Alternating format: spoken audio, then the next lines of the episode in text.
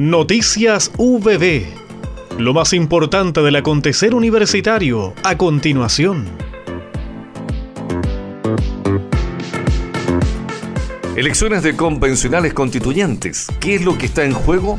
Fue el tema que abordó la abogada María Elena Hillman y los abogados Francisco Astorga y Carlos Astorga como parte del conversatorio organizado por la Facultad de Ciencia de nuestra Casa de Estudios. La bienvenida estuvo a cargo del decano, doctor Juan Carlos Marín, que manifestó que la actividad contribuye a informarse para poder tomar una decisión en las próximas elecciones que definirán las personas que nos representarán para elaborar la nueva constitución del país. El diálogo comenzó con la intervención del abogado y profesor de Derecho Político y Derecho Constitucional, Carlos Astorga, que sostuvo que lo que se encuentra en juego en este proceso constitucional es la democracia y el tipo de la misma que vamos a construir para Chile.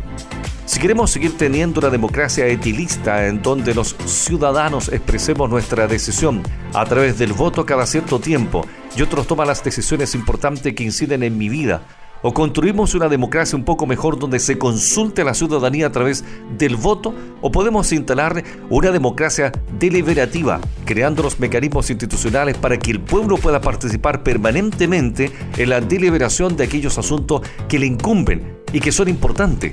Yo creo más bien en esto, aseveró. Pedagogía en Historia y Geografía UPP inauguró año académico 2021 con una conferencia online. El destacado historiador Alejandro San Francisco ofreció la charla Discordia Constitucional, Rupturas Institucionales y Cambios Políticos en el Chile Republicano. Permanecerá en las redes sociales de la carrera. En modalidad telemática, la comunidad académica de Pedagogía en Historia y Geografía de la Universidad del Biobío comenzó oficialmente su año académico 2021 a través de una conferencia que ofreció el doctor en Historia Alejandro San Francisco. Con una numerosa asistencia de estudiantes, docentes y cercanos a esta rama, la reunión fue el miércoles 12 de mayo a través de Zoom y se llamó Discordia Constitucional, Rupturas Institucionales y Cambios Políticos en el Chile Republicano. La cita comenzó con la bienvenida del decano de la Facultad de Educación y Humanidades, doctor Marco Aurelio Reyes, quien enfatizó la importancia de continuar con su constante ejercicio en revisar la historia, analizarla y compararla con otros periodos gracias a investigaciones desarrolladas por académicos de diversas casas de estudios.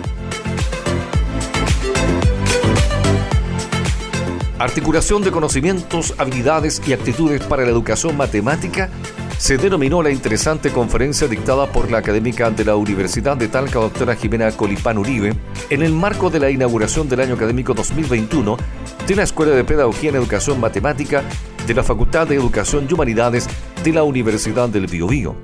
Al dar su saludo de bienvenida, el director del Departamento de Ciencias de la Educación, doctor Jaime Pacheco, destacó un trabajo que ha hecho la carrera con iniciativas como la exitosa Escuela de Verano o su acreditación de seis años, entre otros.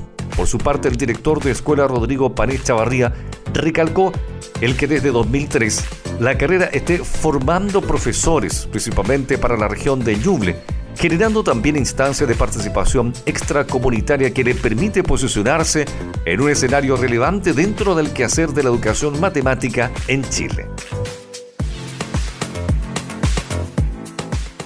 En el marco del 32 aniversario de la Facultad de Ciencias Empresariales de la Universidad del Biobío, se realizó la tradicional clase inaugural a cargo del catedrático de la Universidad de Sevilla, España, doctor Miguel Toro, y denominada Universidad del Futuro Postpandemia.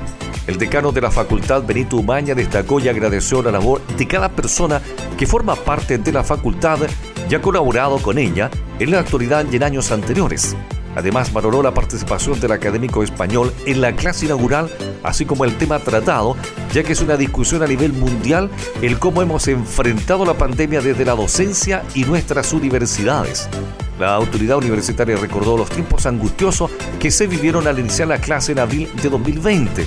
Hay que reconocer que hemos avanzado, pero diversas dificultades persisten, por ejemplo, el cómo vamos a enfrentar el futuro de nuestras instituciones y cómo instalar la capacidad instalada y de los aprendizajes obtenidos a este largo periodo de pandemia, agregó. Hemos presentado Noticias VB